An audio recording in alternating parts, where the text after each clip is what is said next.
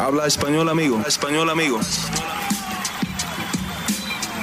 Damas y caballeros, están escuchando Hablemos MMA con Danny Segura. ¿Qué tal amigos y bienvenidos al episodio número 25 de Hablemos Live? Mi nombre es Dani Segura, como ya saben, yo soy el host de este programa, de este canal y también soy periodista para MMA Junkie en inglés. Y bueno, bienvenidos al episodio número 25 de Hablemos Live. Ya nos estamos acercando al episodio número 30, ¿no? Ya estamos cogiendo impulso acá, ya estamos cogiendo fuerza.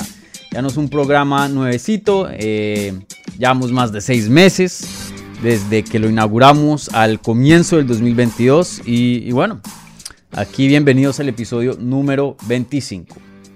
Y bueno, eh, mucho de qué hablar. Eh, no venimos de la cartelera más grande, pero este fin de semana Chito Vera eh, pelea, el peleador fácilmente más grande que ha salido de Ecuador. y en esa cartelera hay mucha, mucha presencia mexicana, una cartelera bien grande para las artes marciales mixtas hispanas. Igualmente eh, venimos de un Contender Series donde Bo Nico, probablemente el prospecto más grande hoy día en las artes marciales mixtas, consiguió una victoria muy muy rápida. Y, bueno, ¿qué más? Eh, han habido un par de anuncios de combates, otras cosas en las noticias, eh, retiros también. Entonces, como siempre, mucho, mucho de qué hablar. ¿Vale? Em, para la gente que está viendo esto por primera vez, voy a dedicarle más o menos unos 20 a 25 minutos contestando las preguntas que se hicieron em, antes del programa en la pestaña de la comunidad. Yo todos los, yo todos los miércoles por la mañana o de pronto martes por la noche eh, pongo un post donde pueden ahí poner las preguntas. Y luego ya em, después de que conteste esas preguntas voy a pasar a las preguntas que se están haciendo en vivo. ¿Vale? Entonces, si tienen alguna pregunta que quieren hacer en vivo, por favor, usen ahí el super chat y se las voy a contestar ya a lo último de este programa. Les recuerdo, las preguntas que vengan con un apoyo, una donación a este canal reciben prioridad pero no exclusividad, ¿vale? Si quieren apoyar este canal, pues financieramente ahí está el, el, super chat abierto, pero solo con un like, mi gente, y una suscripción, con eso basta, ¿vale? Entonces, si están viendo esto en vivo o en repetición, por favor denle un like al video. Eh, les recuerdo también otra cosa antes de empezar y entrar en materia. Vi que eh, algunas personas hicieron unas preguntas eh, previo a que mm, haya empezado la, transmisión. pero a veces esas preguntas se borran, no sé por qué. sí, el chat está ahí abierto, donde una hora, un día antes de la transmisión pueden poner preguntas, pero no sé por qué Em, al ir en vivo se borran o creo que cuando hago una actualización en el post. Entonces eh, habían dado una donación, un super chat, em, ya se me olvidó quién, ahí aparece en los settings ya cuando vaya a, los detalles, pero desafortunadamente esa pregunta no, no está ahora disponible. Entonces les recuerdo de, ese detalle, ¿vale? Para que no pierdan su, tiempo. Em, ah, esa pregunta fue de, de Jesús Urciaga. Entonces, Jesús, yo me acuerdo de tu nombre. Si pones esa pregunta ahí en el chat, em, no tienes que dar otra donación, tranquilo. Em, yo, yo, la contesto de, de primeras, ¿vale? Bueno, empecemos con la primera pregunta. La primera pregunta viene de Diego Fernando Vuelva Silva y dice, ¿qué probabilidad hay de un KO por parte de Chito a Cruz? Buena pregunta. Em, como mencioné al comienzo, Chito Vera regresa este fin de semana, este sábado, en el evento estelar de UFC Vegas. Perdón, UFC Vegas no, UFC San Diego. Em, y bueno, una pelea gigante, súper importante para él, eh, para la división en sí. Y, bueno, em, esta pelea me parece muy, muy interesante y una de mis favoritas que se ha hecho en el año, en, mi opinión, o por lo menos en papel. Ahí veremos si termina siendo una pelea emocionante o no, pero pues por lo general Chito y Dominic Cruz están acostumbrados a darnos muy buenas peleas, así que creo que eh, el porcentaje, la probabilidad de que esta pelea no sea pelea de la noche es muy, muy, muy pequeña. Eh, pero bueno, eh, una pregunta buena, porque Chito sin duda tiene bastante poder, pega muy duro y ocasiona mucho, mucho daño en sus peleas, y especialmente en el transcurso de 25 minutos, no 15, obviamente se le incrementan los chances de finalizar a alguien, porque no solo tiene la técnica, no solo tiene la agresividad y el poder, pero eh, pues tiene más tiempo con, con qué trabajar, ¿no? Em, y, el problema aquí es que Dominic Cruz eh, nada más ha sido finalizado una vez. Y esa vez se puede decir que fue medio controversial, que fue cuando peleó contra Henry Cejudo. Eh, esa fue, si no estoy mal, la primera defensa de Henry Cejudo. Eh, como campeón de las 135 libras y después de eso se retiró. Esa fue la última vez que vimos a Henry Cejudo en una jaula. Y, y, bueno, esa pelea pues le habían conectado bien duro, sin duda estaba groggy, sin duda estaba mal con una rodilla si no me acuerdo. Y Keith Peterson eh, paró el combate y ahí es donde viene toda la polémica que mm, sale Dominic Cruz diciendo, hey, eh, él olía a cerveza y a cigarrillos, eh, no confío mucho en, el juicio de él, esto, lo otro, pero bueno. Fuera de eso, la verdad que se ha enfrentado con peleadores muy, muy duros, lo han tumbado al piso, Cody Garbrandt lo tumbó al piso, lo sentó, ha peleado con peleadores con mucho, mucho poder, pero nadie lo ha podido finalizar. Entonces, ¿será que Chito Vera puede ser el primero en finalizarlo limpiamente sin controversia. Creo que, creo que le va a costar, creo que va a ser difícil para Chito. Eh, creo que es posible debido a las cosas que mencioné acerca de Chito. Y también no nos podemos olvidar, muchas personas, no sé por qué, tienen una percepción de Dominic Cruz como si fuera el Dominic Cruz del 2014. Pero ya han pasado 10 años. Ya han pasado 10 años, más peleas, más golpes, más lesiones porque se ha lesionado en el transcurso. Y bueno, el, la edad, ¿no? El, simplemente, e, el simple efecto de envejecimiento.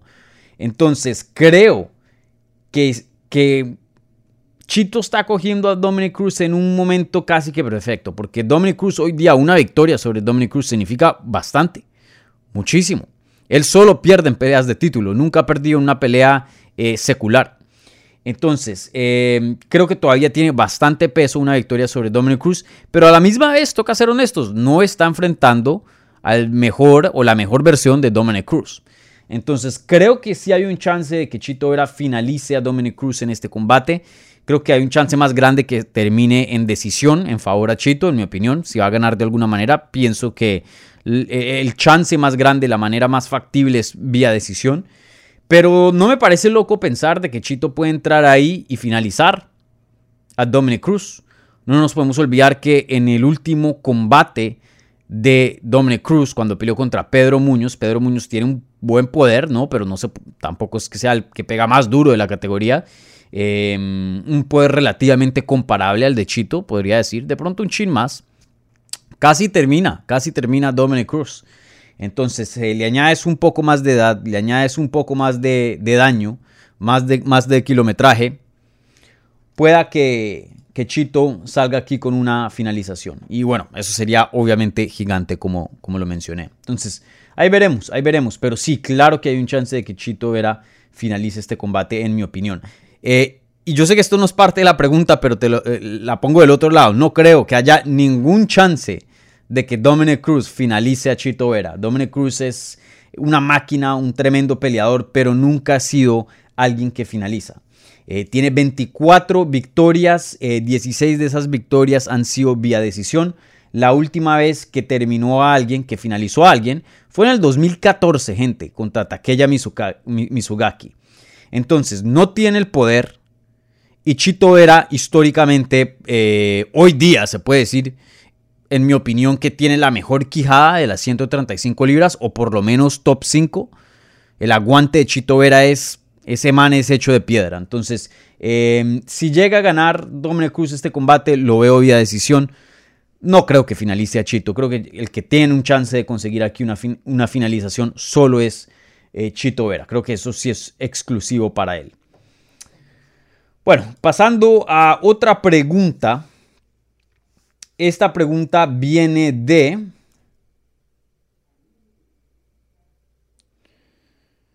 Em, de Alan Valencia. dice, Dani, ¿de qué pelea crees que salga el próximo retador al título de peso ligero? Poirier contra Chandler, o Dariush contra Gamrot. Bueno, en mi opinión, deportivamente el que más tiene mérito de esos cuatro es Dariush. Entonces, si llegara a ganar, en mi opinión está en la fila, o sea, está de primeros en, la fila. Eh, Gamrot viene de, de una buena racha, pero todavía le falta un poco de victoria sobre nombres que pesen, que tengan historia de la categoría. Este sería su primer reto, entonces, eh, o su primer nombre así pesado. Entonces, si llegara a ganar Gamrot, no creo que se, le van a dar una pelea de título. Y entre Poirier y Chandler, para mí ninguno se merece una pelea de título. Eh, viene de una derrota contra el campeón Charles Oliveira. No ha peleado desde entonces. Sí, Chandler casi que en la misma posición, pero tiene de por medio por lo menos esa victoria, un knockout sí que espectacular sobre Tony Ferguson hace unos meses atrás. Eh, entonces, en mi opinión, el segundo sería A. Chandler. Eh, solo porque tendría una racha de dos victorias consecutivas. Le dio una pelea muy emocionante y hasta la finalización reñida a Charles Oliveira. Eh, entonces, en mi opinión, el orden sería Dariush, Chandler, Poirier, Gamrot.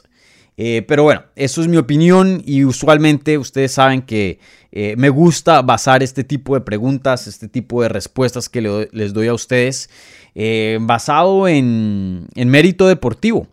Pero también sabemos que así UFC no opera al 100%, claro, sí, eh, hasta cierto grado funcionan así, pero mucho de eso es quien vende eh, igualmente tiempos, ¿no? Suerte. Eh, entonces, en mi opinión, probablemente, y duele decirlo, Chandler hasta que, si, llega a ganar Chandler, llega a ganar Dariush, dependiendo también de cómo ganen, ¿no? Pero supongamos que las dos victorias sean igual de emocionantes. Eh, o impresionantes. Creo que Chandler, hablando realisti o sea, realistamente, creo que Chandler tiene un chance más grande que Dariush. Desafortunadamente, eh, simplemente es una figura mucho más famosa. UFC mm, se, ve que le gusta, o sea, le gusta Chandler y, le hacen muchos favores, por decirlo así. Los ponen, lo ponen en posiciones que eh, otros peleadores no tienen. Y, mm, y bueno, sin duda una pelea muy, muy emocionante sería Chandler Olivera o Chandler Islam Makachev si es que llegara a ganar. Eh, yo creo que sería más emocionante eh, en papel que Dariush y Makachev o Dariush Oliveira. Entonces, vuelvo y lo digo, deportivamente, en mi opinión, Dariush, pero realistamente, Chandler probablemente. Ahí veremos. Bueno, em, ¿qué otras preguntas hay por aquí? Esta pregunta viene de José Andrés Navarro Peña y dice, hola Dani, ¿cómo andas? Muy bien, gracias. ¿Cuál crees que podría ser la pelea que se robe la noche? Ya que hay varias muy interesantes. Por cierto, me emociona la representación mexicana en la cartelera. Saludos desde Tijuana y excelente contenido. Muchísimas gracias, José Andrés, por esas palabras. Y la pregunta y, bueno, obviamente no mencionaste aquí em, cartelera específica, pero puedo deducir que es la de este fin de semana, obviamente por la presencia mexicana. Em, buena pregunta, la verdad que en esta cartelera hay, hay buenos nombres. Em, y aquí hay varias peleas que, que, pueden pintar para ser muy emocionante. Obviamente la más obvia es el evento estelar, Marlon Vera contra Dominic Cruz. Eh, puede ser la pelea de la noche, en mi opinión, un candidato bien sólido para ganarse ese bono. Em, debido a bueno, la historia de estos dos peleadores, el estilo, el choque de estilos. Igualmente es que es 25 minutos. Usualmente las peleas de 25 minutos, ahí es donde pues por la simple naturaleza que es más larga, pues se ven más chispazos, se ven más golpes. Entonces, em, para mí ese es el candidato número uno. Pero creo que también una pelea entre em, Angela Hill y Lupita Godínez puede ser muy, muy emocionante. Angela Hill trabaja a un ritmo bien, bien alto. Igualmente Lupita Godínez son dos motorcitos que no paran de pelear. Pelean de, campana a campana. Pueda que sea una pelea muy, muy emocionante. Igualmente en cuanto a estilos, eh, muy, muy interesante. Mm, ¿Qué más? Eh, pues bueno, Gabriel Benítez, cada vez que eh, el Mowgli Benítez está en una cartelera, pues pinta para hacer una pelea emocionante. Pelea contra Charlie Ontiveros. Mm, Tyson Nam siempre me ha gustado, también como pelea. pelea contra Ode Osborne. Em, pero yo diría que mis dos favoritas para ganarse el bono de pelea de la noche serían Marlon Vera contra Dominic Cruz o, bueno, tres, Angela Hill, Lupita Godínez o eh, contra em, Charlie Ontiveros. Creo que de esas tres te va a salir la pelea de la noche, José, en mi opinión. Buena pregunta. Víctor Sánchez Castro dice, ¿cuál es tu técnica favorita en BJJ, en Jiu-Jitsu? Eh, la verdad que hay muchas, el Jiu-Jitsu es, es, fenomenal. Em, yo diría que mi técnica, mi sumisión favorita y de pronto sistema favorito es eh, el Kimura Trap. o sea, existe la sumisión, ¿no? Kimura. Pero encima de eso existe todo un sistema que fue desarrollado por lo general por eh, lo que se diría en inglés los catch wrestlers, que es eh, un tipo de, arte marcial que es en el suelo, muy similar al jiu-jitsu, pero incorpora muchas técnicas de lucha. El más famoso, diría yo, y uno de los pioneros sería Kazushi Sakuraba, que peleaba en Pride. Estoy hablando hace 20 años. Eh, él tenía un grappling muy, muy avanzado y le ganó a muchos Gracie. De hecho, en Japón le tenían el apodo Gracie Killer, o sea, el, asesino de, Gracie, porque fue un, un, tipo de estilo que el Jiu-Jitsu muy temprano en las artes marciales mixtas dominó el deporte, pero increíblemente. Eh, y cuando llegó este estilo de catch wrestling de, de Sakuraba, igualmente otra gente también lo tenía. Eh, este fue como un, estilo que le hacía counter al jiu-jitsu y por eso tuvo tanto éxito. Em, no hay muchos peleadores que, que, se em, especialicen en ese tipo de grappling. Es como un grappling em, un poco, no voy a decir anticuado, pero no, no es muy popular, no es muy visto. en cuanto a peleadores recientes, eh, Josh Barnett es uno de ellos que usa ese sistema.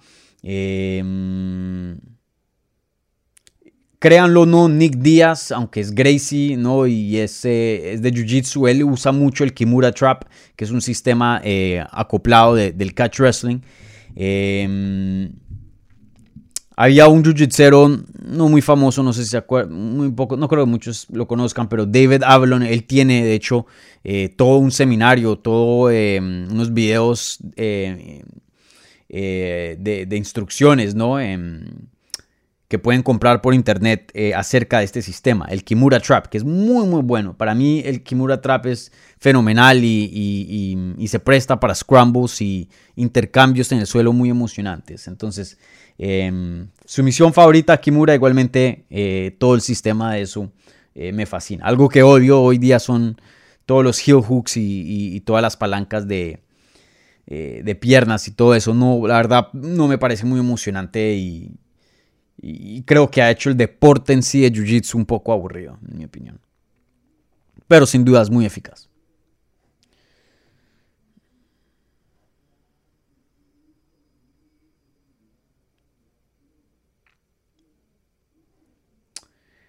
Alan Valencia aquí con una pregunta dice, ¿qué onda Dani? Saludos y, perdón, y felicidades por esos 25 episodios. Em, por fin se les cumplió a los haters de Easy. Por fin los dioses de las artes marciales mixtas escucharon sus plegarias a Dazaña contra Pereira. Y vaya que esa pelea se concretó rápido. Algo me dice que Easy está hambriento de venganza. Pues sí era obvio que ya sé, eh, eso era lo que seguía, esa era la pelea que se iba a hacer. Eh, pero por fin ya tiene una fecha, un evento, un lugar ya fichado oficialmente. Esa pelea se va a dar a cabo en UFC 281 en Nueva York, creo que en noviembre. Em, y bueno, sí, un, combate genial, una pelea fenomenal. Em, estoy muy emocionado para ver ese combate. Una pelea grande, un reto peligroso para Dazaña. Em, y estoy de acuerdo. creo que Dazaña está hambriento. Eh, esa es la única persona hoy día que puede decir dentro de UFC, hey, yo le he ganado a Dazaña. Sí, claro, en otro deporte, pero igual, deportes de combate. Sigue siendo. Em, fuera de eso, pues, bueno, Jan Blachowicz, ¿no? Eh, pero está en otra categoría. Entonces, sí, yo creo que Azaña está hambriento para, para, conseguir una victoria y, y conseguir su venganza. Sí, claro, va a ser un combate fenomenal. A mí, a mí me encanta. Em, Nando aquí preguntó la misma pregunta em, sobre mi técnica favorita de Jiu-Jitsu. Em,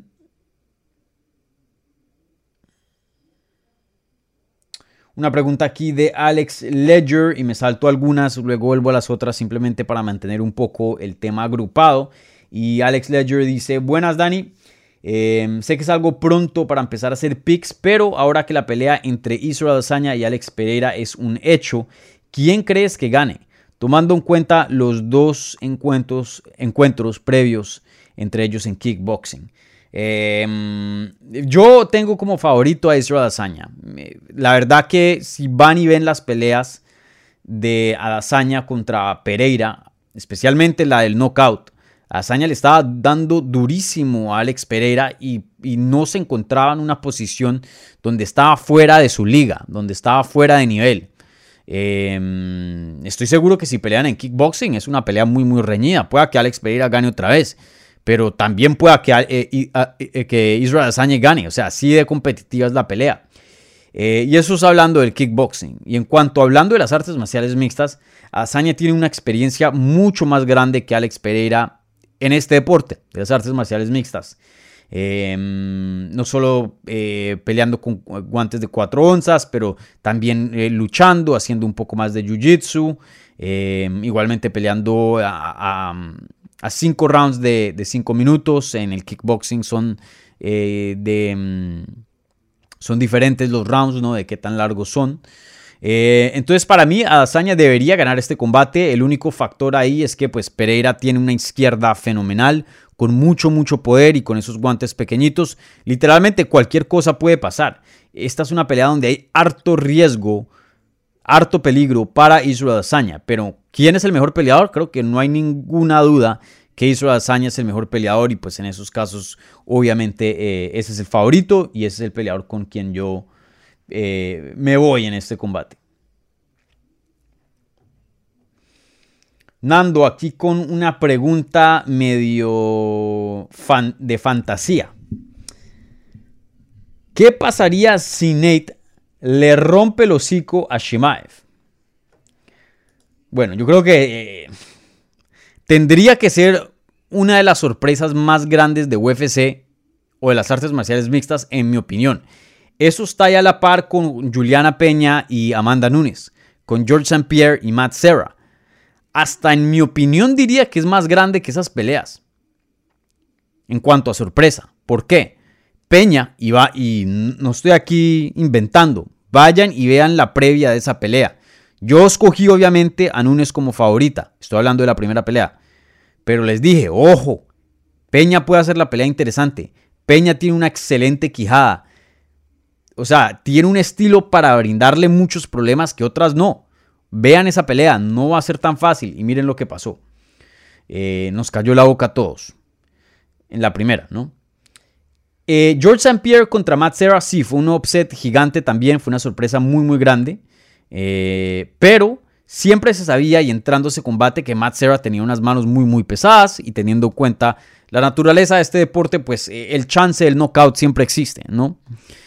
Pero en esta pelea, Nate Díaz contra Hamza Shimaev, e, ese factor que existe en 99 o 98% de las peleas de las artes marciales mixtas, que le dicen en inglés puncher's chance, o sea, el chance del golpeador. Mientras puedas tirar un puño tienes un chance. Eso casi que no existe aquí. Nate Díaz nunca ha sido alguien que tenga poder en las manos. Él tiene volumen y a veces le pone tanto volumen a las combinaciones, tanta presión, tanto daño en, en, cierto tiempo, que a veces consigue una finalización. Sí, claro. Pero entrar ahí, conectar una vez y noquear a alguien, Nate Díaz nunca ha sido eso. Nunca ha sido. Entonces, teniendo en cuenta eso y teniendo en cuenta la misma vez la tremenda quijada que tiene Hamza Shimaev, porque está invicto, apenas 11 peleas como profesional, no mucho millaje, es jovencito y le vimos todo el aguante y la resistencia y esa quijada que tiene contra Duriño Burns, que es uno de los que pega más duro en las 170 libras, si no pregúntenle a Kamaru, Em, perdónenme, pero Nate no tiene ningún chance aquí de, de, romperle el hocico y, como tú dices, eh, Nando, eh, no tienen, en mi opinión, tiene un chance, pero mínimo. O sea, es casi que imposible, en mi opinión. Eh, le doy más chance a Nate Díaz de pronto una sumisión y eso aún lo veo casi que improbable. Entonces, em, no creo que pase, pero supongamos que sí por esta pregunta. ¿Qué pasaría? Pues bueno, Nate Díaz se va de UFC, cierra contrato como la estrella más grande del deporte. Eh, yo creo que en ese entonces eh, estaría a la par o, pasaría en cuanto a, momento, ¿no? ¿Quién, ¿Quién, es la estrella más grande hoy día? Yo creo que pasaría Conor McGregor. Porque sí, Conor McGregor de pronto es más reconocido, pero no ha peleado en un fin, eh, perdón, en mucho tiempo, literalmente un año no ha peleado. antes de eso también no tenía un ritmo de actividad muy alto. y encima de eso, pues viene de dos derrotas consecutivas.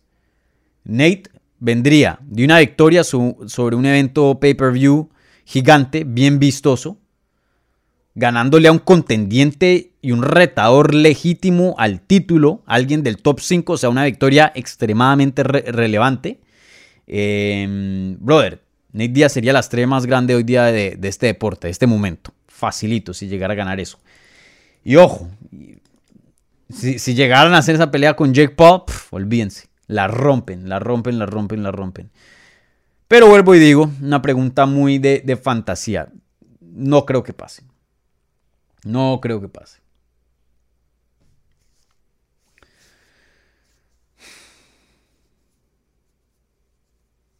Es más, se las pongo así.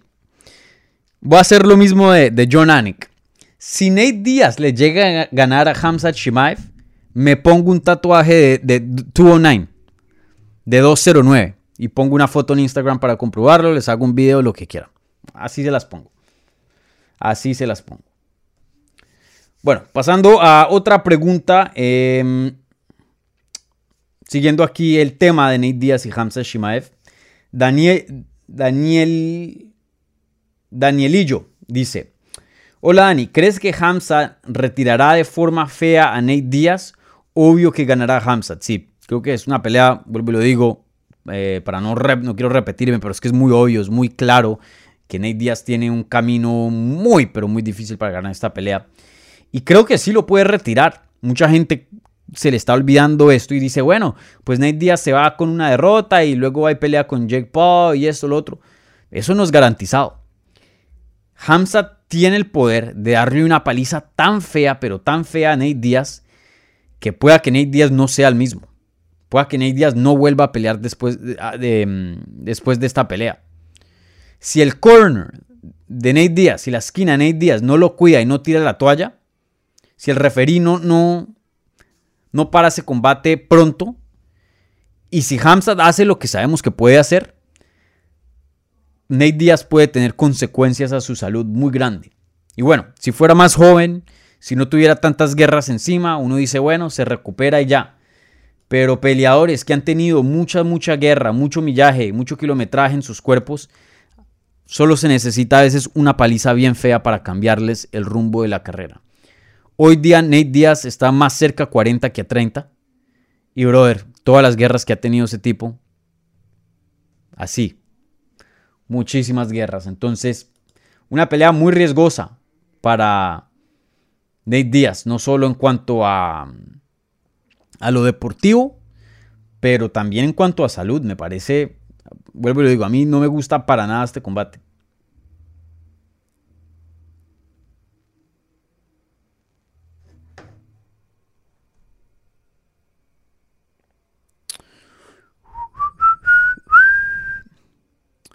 Aquí un segundito. Em, bueno, Jesús Urciaga aquí con una em, buena pregunta. Rápidamente, ¿qué onda, Dani? ¿Cómo andamos, parcero? Una pregunta slash observación. Si te diste cuenta, entre Dana White Contender Series, eh, semana 2 y la cartelera del sábado pasado, hubo 15 finalizaciones seguidas en 15 peleas. Eh, ¿Qué fue lo que más resaltó para ti? en esta semana de finalizaciones. Saludos desde Los Ángeles. Saludos Jesús. Em, ¿Qué finalización? Mm, yo, yo todavía sigo súper impresionado de, la victoria de, de Jeff New y lo mencioné en el análisis de los resultados que hice para esa cartelera. Si no lo han visto, pueden verlo. Ya está en podcast, está en, YouTube. Eh, vuelvo y lo digo, para mí, uno de los mejores desempeños. El de Bownico también fenomenal. Ahorita más adelante hablaremos de eso. Eh, pero todavía está bien verde, ¿no? Todavía apenas está arrancando y bueno, el oponente de él no era el mejor, 3 y 0 apenas.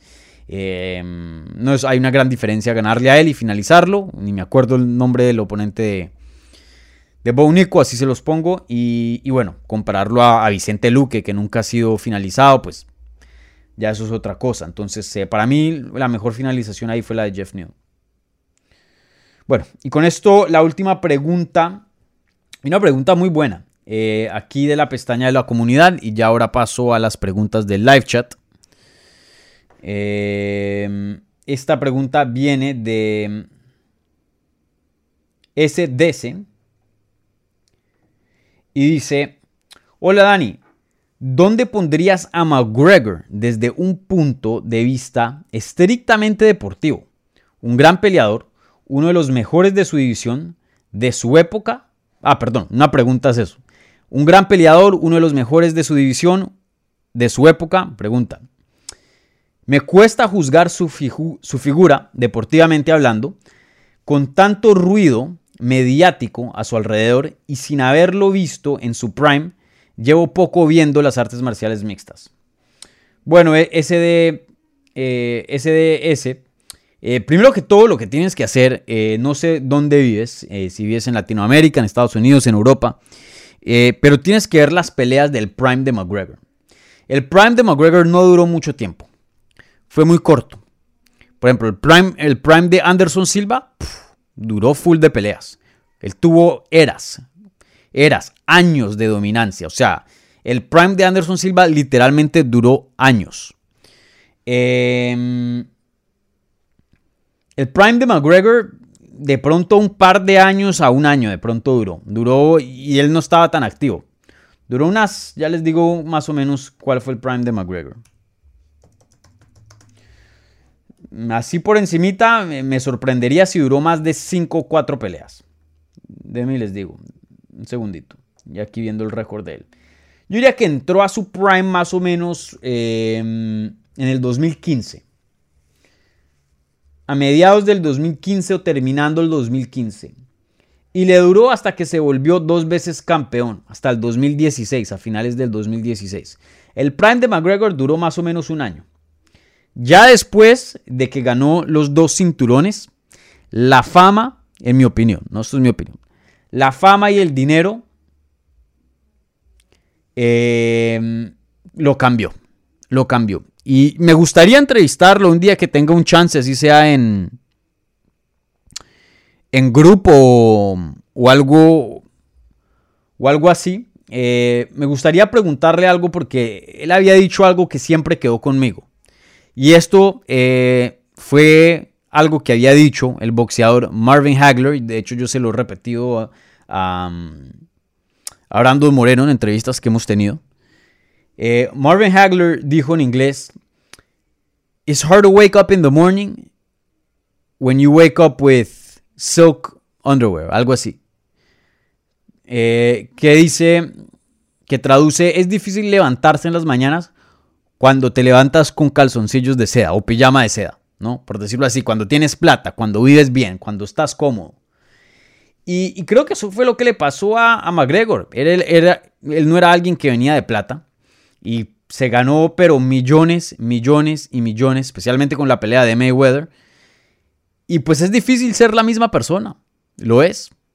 Entonces, em, lástima que el prime de McGregor duró muy poco pero vuelvo y lo digo, para la gente que son fans nuevos como, como tú, eh, ve esas peleas entre el 2015 y el 2016.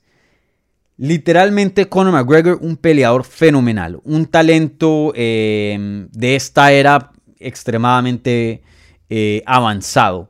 En ese entonces lo que él estaba haciendo cuando entró a UFC en cuanto a striking estaba a niveles de por encima de los otros.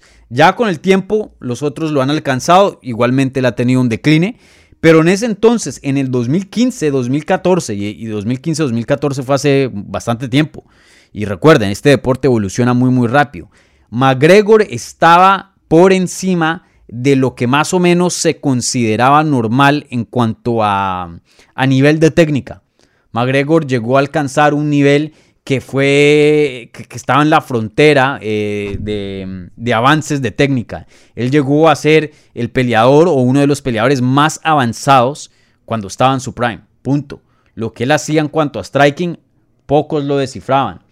Finaliza, le gana Max Holloway, imagínense, decisión. Y usando lucha, él tiene lucha, o tenía en ese entonces. Finaliza Diego Branda, peleador difícil de finalizar. Finaliza a Dustin Poirier. Finaliza a Chad Méndez. Finaliza a Jose Aldo. Esos, esos Jose Aldo, Chad Méndez, Dustin Poirier y Max Holloway para las 145 libras fácilmente están en el top 10 de los peleadores históricamente hablando mejores en la historia de este deporte en las 145 libras. Punto. Varios de esos en el top 5. Eh, y bueno, ya luego sabemos lo que pasa con McGregor y la historia de ellos, la historia de McGregor. Si solo han visto las últimas dos peleas de Poirier, de pronto la de Cerrone, de pronto la de Habib, están viendo otra versión de Conor McGregor. Otra versión. Eh, en mi opinión, Conor McGregor sí llegó en un punto a ser el mejor del mundo. Eh, sí pienso que es un talento fenomenal. Todavía tengo muchas dudas porque, vuelvo y lo digo, fue un, un prime muy corto.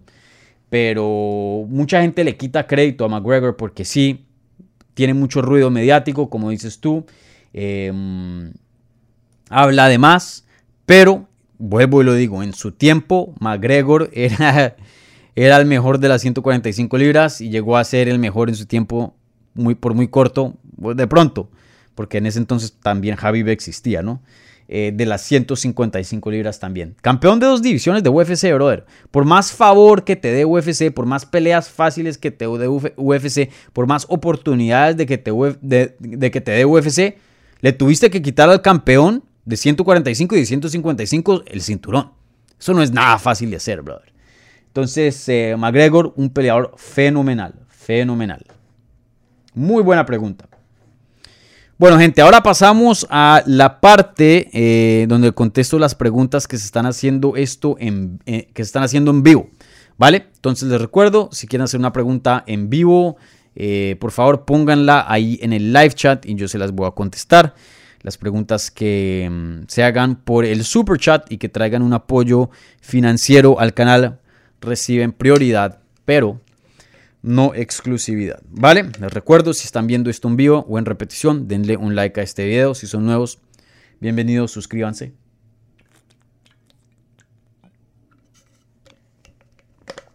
Bueno.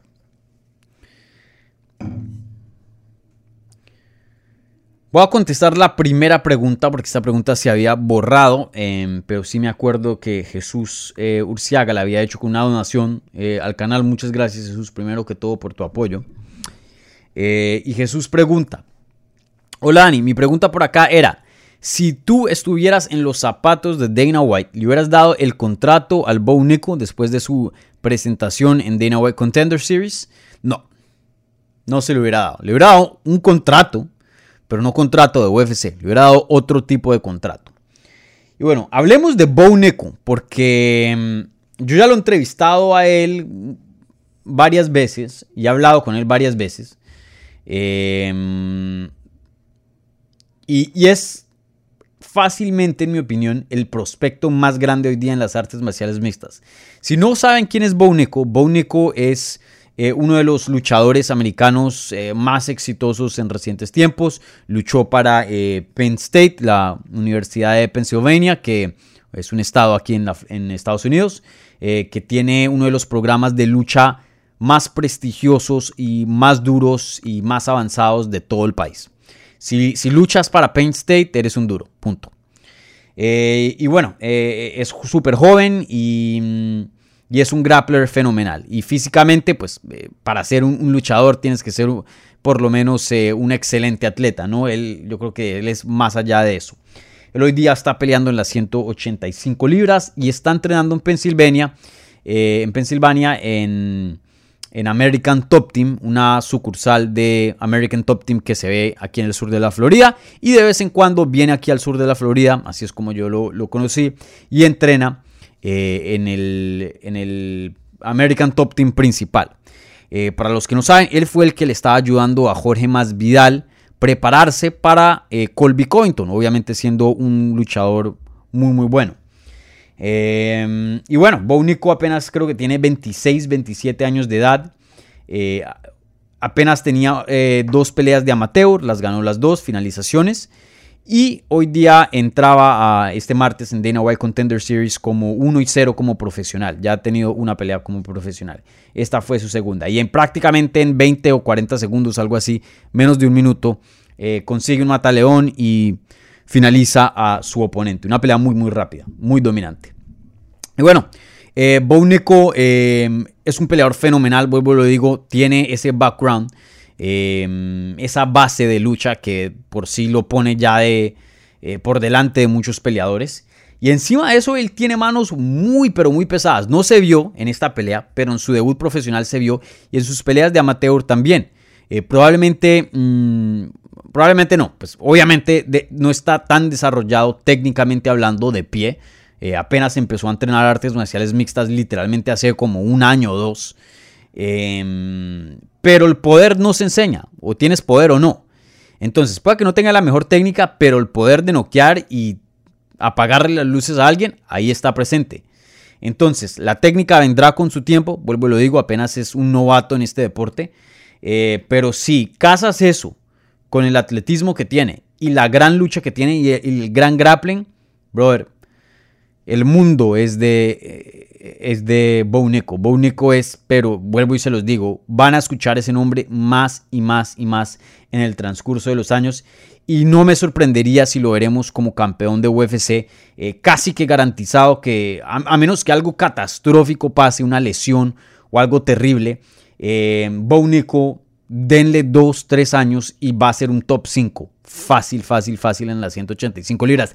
De hecho, de pronto me estoy apresurando un poco, pero hoy día me parece que a peleadores de rankeados del top 15, con solo una pelea, dos peleas como profesional, un año y medio entrenando, le daría peleas muy duras y hasta no ganaría a ciertos eh, peleadores del top 15.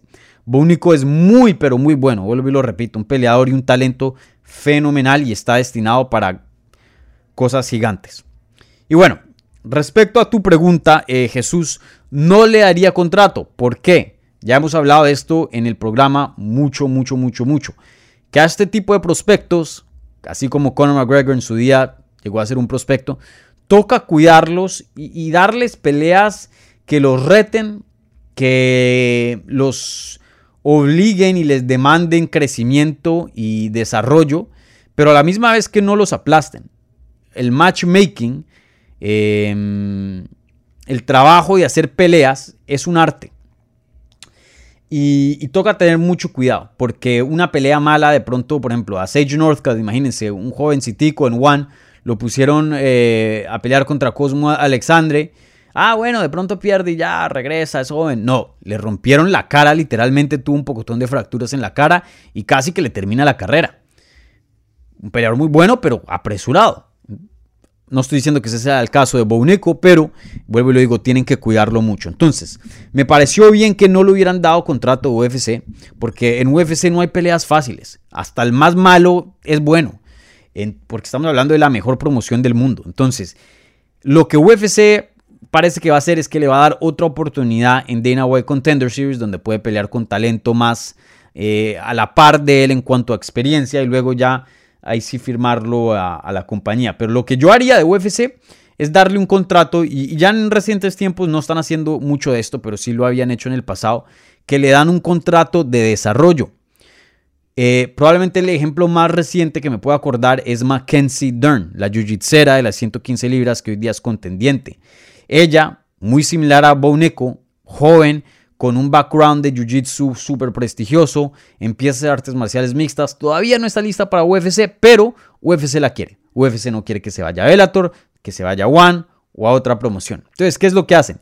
Le ofrecen un contrato de desarrollo. que dice, tú, tú tienes obligación con UFC, estás firmado con nosotros, pero no peleas en UFC. Entonces la prestan, van préstamo, así como como brother, así como Saúl eh, jugaba en el Atleti, en el Atleti y lo mandaron a Chelsea la temporada pasada. Igual, igualito. Entonces, ponían a, Mackenzie Dern a pelear en LFA, ponían a Mackenzie Dern a pelear en promociones pequeñas, que coja experiencia, experiencia. Y ya cuando estaba como un 7-0, 8-0, ahí sí la firmaron, o bueno, eh, sí le dieron un contrato, un contrato oficial para UFC. Igualmente deberían hacer con, con usen la plataforma que tienen para elevarlo. Hey, este fin de semana va a pelear en LFA, en Fight Pass. Chequen eso. Ah, este fin de semana va a pelear aquí o allá. O sea, en cuanto a lo mediático, en cuanto a nombre, ahí sí, pum, full. Pero en cuanto a matchmaking, en cuanto a peleas, en cuanto a lo deportivo, todavía no. Frénense un poquito, porque no lo quieren apresurar. Eso es lo que yo haría si yo fuera UFC, si yo fuera Dana White. Pero tengo el presentimiento que esa no va a ser eh, em, la ruta que UFC va a tomar y, sí lo van a apresurar. Y precisamente porque es tan bueno. O sea, ya está 2 y 0 y es excelente, un peleador muy completo. Em, entonces ahí veremos. Ojalá que no lo apresuren, ojalá que sí atinen bien con el tipo de retos que, le deberían dar. Un buen ejemplo de, eso es, miren a, Mickey Gall, un buen prospecto, pero entró a UFC con tres peleas nomás. Y es difícil desarrollar y escalar fajándote con los mejores del mundo. Y hoy día Mickey Gall creo que eh, tenía potencial para más, pero simplemente eh, estaba muy verde y ya lo pusieron a cocinar. Pero bueno.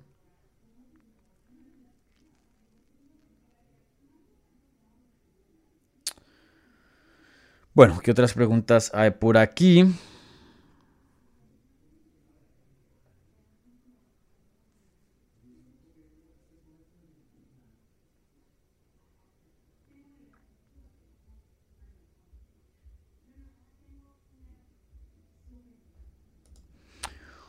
Hugo Rosales Urrasterazu, hace tiempos no, está por aquí en el programa en vivo. ¿Qué pasó, Hugo? Eh, Hugo pregunta: Hola Dani, saludos desde Argentina. Saludos. Eh, Marcelo Rojo, hace tiempo que no pelea. ¿Con quién te gustaría verlo pelear? Abrazo. Sí, hace. ¿Cuándo fue la última pelea de Marcelo? Peleó contra Kyler Phillips, ¿no? Creo que eso fue a principios de este año, con marzo. Ya les digo, ya les digo, déjenme y pongo aquí la página de Marcelo. En febrero contra Kyler Phillips y lo sometieron. Em, ¿Contra quién me gustaría verlo pelear? Contra cualquiera, la verdad no. Él no está en una posición así para ponerse bien picky de los rankings y eso. Que se faje con alguien emocionante, porque Marcelo está aquí para entretener. Un peleador que eh, ha sido bien claro con eso cuando yo lo he entrevistado. Em, un peleador bueno, un peleador que tiene una ofensiva muy buena, ataca muy bien, le gusta la guerra. Eh, pero sí, dos derrotas consecutivas, una tercera puede em, indicar su, su fin como peleador de UFC. Ojalá que pues ese no sea el caso, obviamente. Pero sí, contra cualquiera fuera de los rankings. No sé, no, perdón por, de pronto no tenerte algo específico, Hugo. No sé si esperabas más, pero eh, sí, contra cualquiera, pero que regrese, que regrese.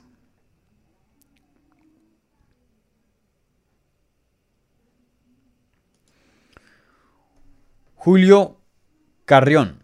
Saludos Dani desde Ecuador. ¿Crees que si gana Chito el título, UFC podría realizar un evento en Ecuador? Eh, no estoy muy familiarizado con el tipo de infraestructura que, mm, que tiene Ecuador. Creo que eso es algo muy grande. Em, yo sé que UFC quería ir a Perú, pero debido a no tener una buena arena para hacer un evento, eh, por eso prefirieron ir a Chile, por eso prefirieron ir a em, Argentina, ¿no? Cuando estaban yendo a Sudamérica. Eh, entonces ese es el problema. Entonces eso depende mucho. Pueda que tengan una estrella en la mano, pero si no tienen un, buen lugar donde tenga techo, donde quepan más de 10.000 personas, eh, UFC no va a ir. Igualmente que se les preste fácil, hotel, todas estas cosas en cuanto a, la logística, ¿no? Em, pero obviamente eh, creo que se les abriría puertas a, la posibilidad, sí, claro. Pero si bien hay peleadores que, son estrellas en sus países y no les traen un evento. Eh, Jan Blachowicz pues fue campeón, nunca les llevó un... UFC ha ido a, a su país, pero no, no, no con él como campeón. Em, ¿Quién más? Imagínense, Brandon una raqueta estrella, no han regresado a México. Hace poco anunciaron, de hecho hoy anunciaron Brasil, creo que para enero. Creo que hay una posibilidad muy grande que Brandon y Davison terminen en esa cartelera. Em, pero sí, miren a Valentina Shevchenko, eh, una peleadora de, de Kirguistán. Em, muy popular, obviamente, em, pero muy dominante y ni siquiera le han, llevado a un evento allá. Obviamente eh, toca también estudiar la fanaticada, ¿no? el mercado. Hay muchos, muchas cosas en, factor, Julio. No solo es tener una estrella en mano. Claro, eso ayuda y facilita mucho, pero hay muchas cosas en, en juego ahí.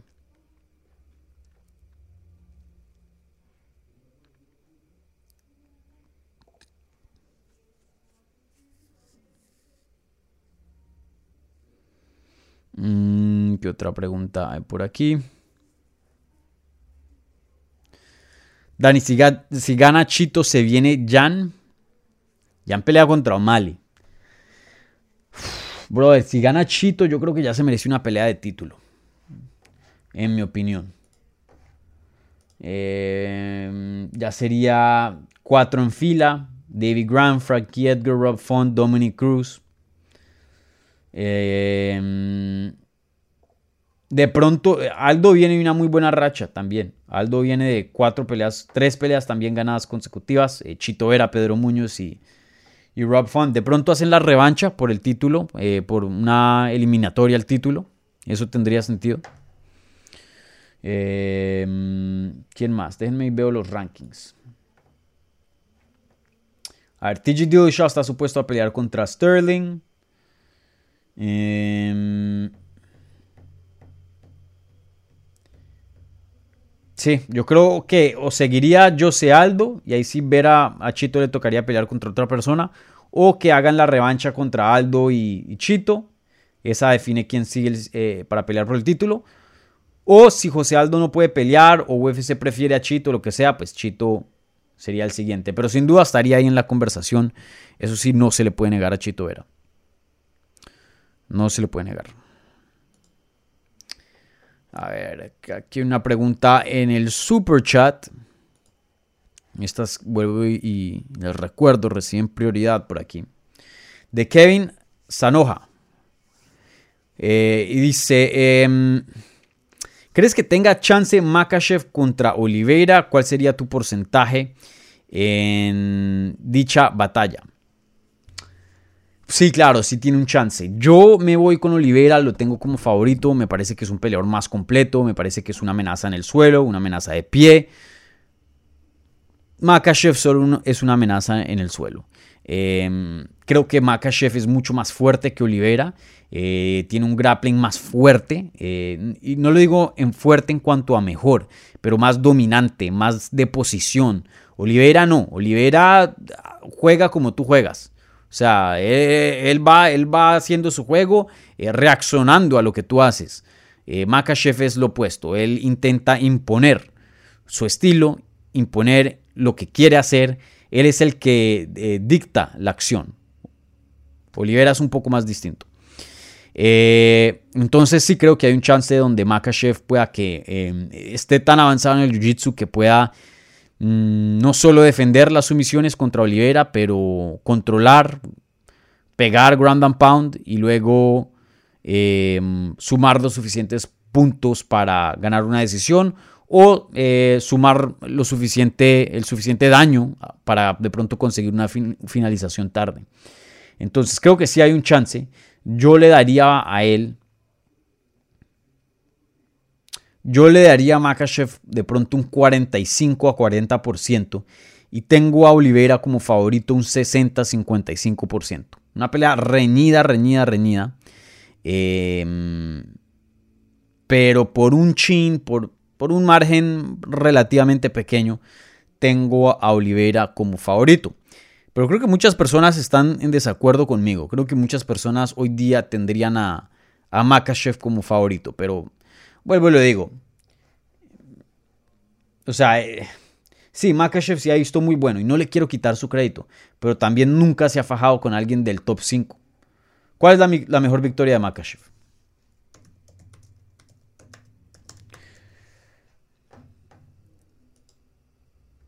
¿Cuál es la, mejor victoria? Bobby Green. Bobby Green es bueno, pero brother, no es un top 10. Dan Hooker. Dan Hooker es bueno, pero no es un top 5. De pronto un top 10. Thiago Moisés es bueno, pero creo que hoy día ni siquiera están los rankings. Drew Dover. Bueno, la de Sarukian. Le ganó a Sarukian en el debut de Sarukian. Esa sí es, esa sí es probablemente la mejor hoy día. Eh, Sarukian sí definitivamente es top 15, de, yo creo que top 10. Pero más allá del top 5, o sea, nunca se ha fajado con alguien de top 5. Olivera se ha fajado con todos los del top 5. Y por mucho tiempo ha estado peleando con los top. Entonces, le tengo más confianza a Olivera, mi opinión. Bueno, ya nos estamos acercando a la hora. Contesto una o dos más y me voy.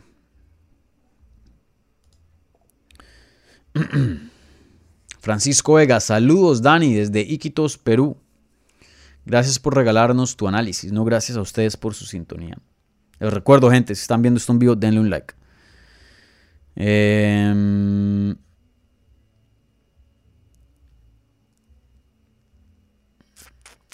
¿Qué otras preguntas hay por acá? Bueno, con esta cierro, creo. Adán Torres Morales dice, hola, ¿qué opinas de la triste retirada de Uriah Hall? Muchísimas gracias por tu contenido, de verdad que con tu análisis se le da un sabor diferente a las artes marciales mixtas. Bueno, Adán, muchísimas gracias por esas palabras, primero que todo. Em, eso espero, ese es el objetivo, eh, darles contenido. Em, lo más informado posible, ¿no? Porque no voy a decir que me las sé todas, eh, pero sí soy alguien que pues cubre este deporte, eh, este es mi trabajo, yo vivo de esto, ya lo he estado haciendo por muchos años. Eh, y bueno, la idea es educar y, darles mi opinión y ser lo más justo posible en cuanto a analizando cualquier situación o cualquier pregunta, obviamente. y bueno, espero que las disfruten ustedes. Y bueno, eh, para contestar tu pregunta, una pregunta muy buena, hoy día, o creo que fue ayer, o anoche, o esta mañana, déjenme y me cercioro. Uriah Hall, el que ganó em, The Ultimate Fighter, o perdón, no ganó, le ganó fue Kelvin Gastelum, quedó como segundo. Eh, The Ultimate Fighter como 13, fue algo así. ¿Qué número fue ese?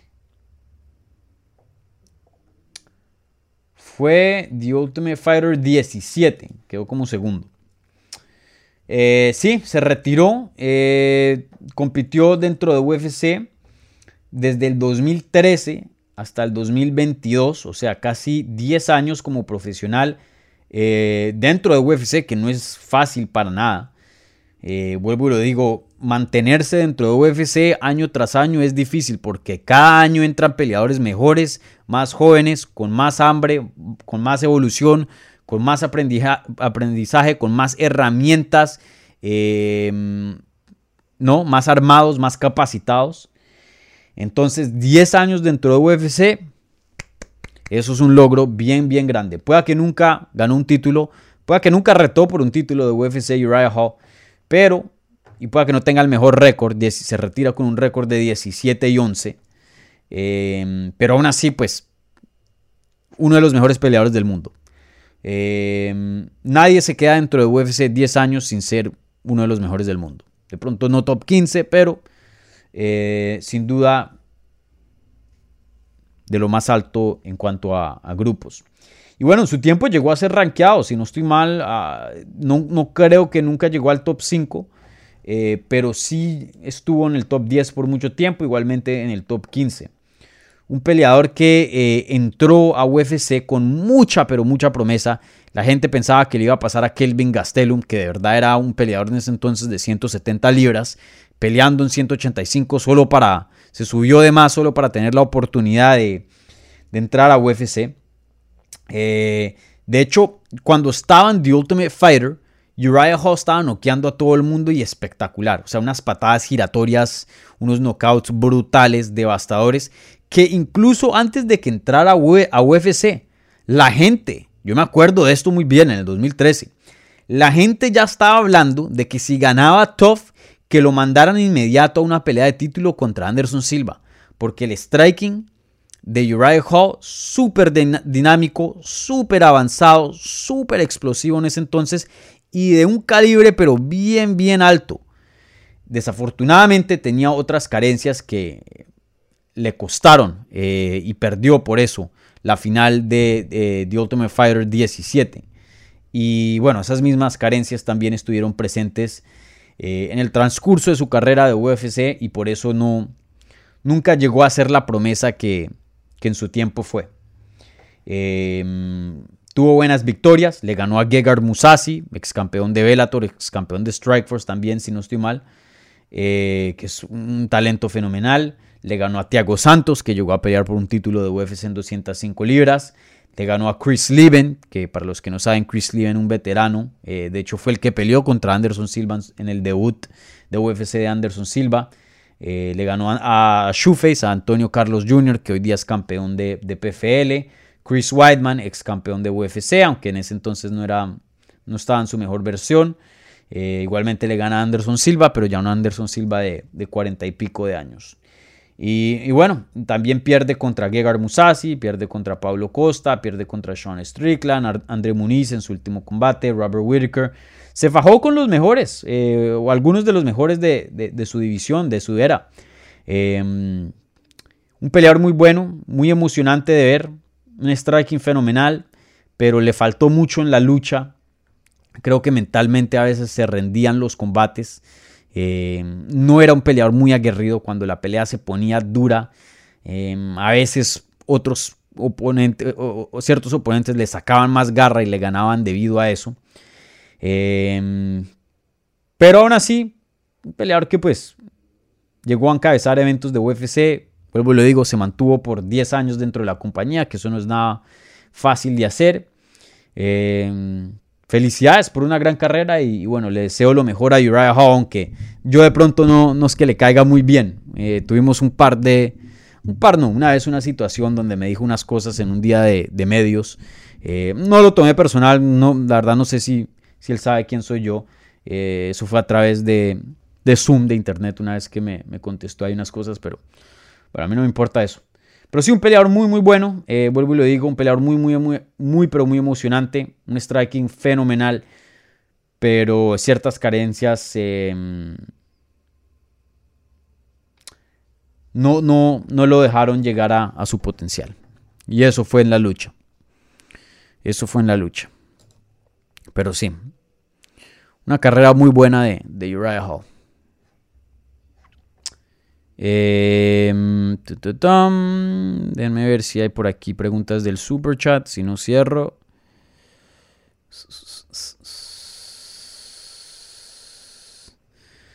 Sí, no hay preguntas, no hay otras preguntas. Con eso cierro el programa eh, de hoy, el programa de Hablemos Live número 25. Un par de, de anuncios. Eh, bueno, como siempre, síganos en las redes sociales. Twitter, Instagram y Facebook, arroba Dani Segura TV, el programa en sí, arroba Hablemos MMA. Por favor, síganos en las redes para mantenerse al tanto de qué es lo que estamos haciendo aquí en este canal. Igualmente les recuerdo, la gente que quiere este contenido en audio, contenido más portátil, eh, pueden suscribirse en las plataformas que ven aquí abajito, Apple Podcast, Teacher, Spotify, Google Podcast, pueden encontrar todo este audio en, en esas plataformas, ¿vale?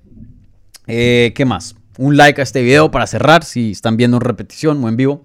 Igualmente si son nuevos, bienvenidos. Suscríbanse. Hacemos este programa semanal todos los miércoles a las 9 pm hora este, hora de Miami. Eh, bueno, eh, ¿qué pueden esperar en estos días de programación? Se viene obviamente una previa para UFC San Diego, una cartelera gigante para el mercado hispano Obviamente, nos, pues teniendo a Chito peleando en el evento estelar, pero abajo de eso en, las, en la cartelera estelar y preliminar, peleas muy importantes en el lado hispano, entonces se va a venir una previa para eso.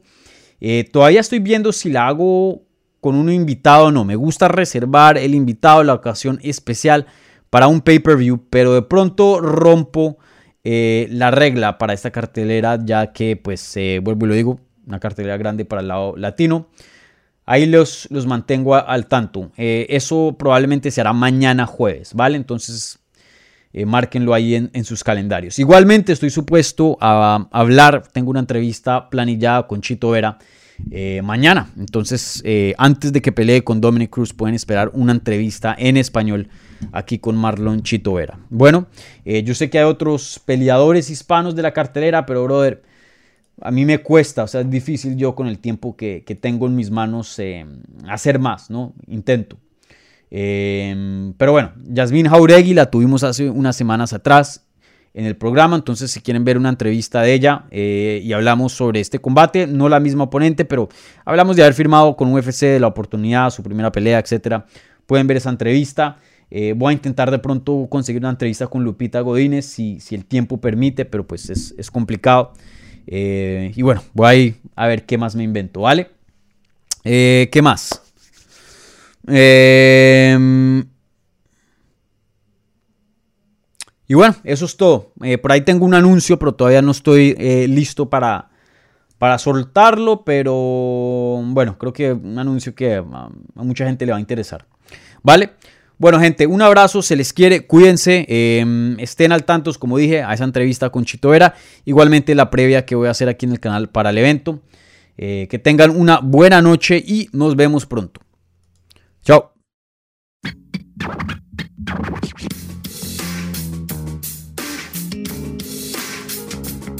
Gracias por escuchar Hablemos MMA. Si les gustó el show, los invitamos a que se suscriban en su plataforma favorita de podcast para recibir episodios semanales. También déjanos tu review o cualquier comentario. Pueden seguir Hablemos MMA en Twitter, Instagram y Facebook en arroba Hablemos MMA. Y me pueden seguir a mí en arroba Dani Segura TV. Hablamos la próxima semana.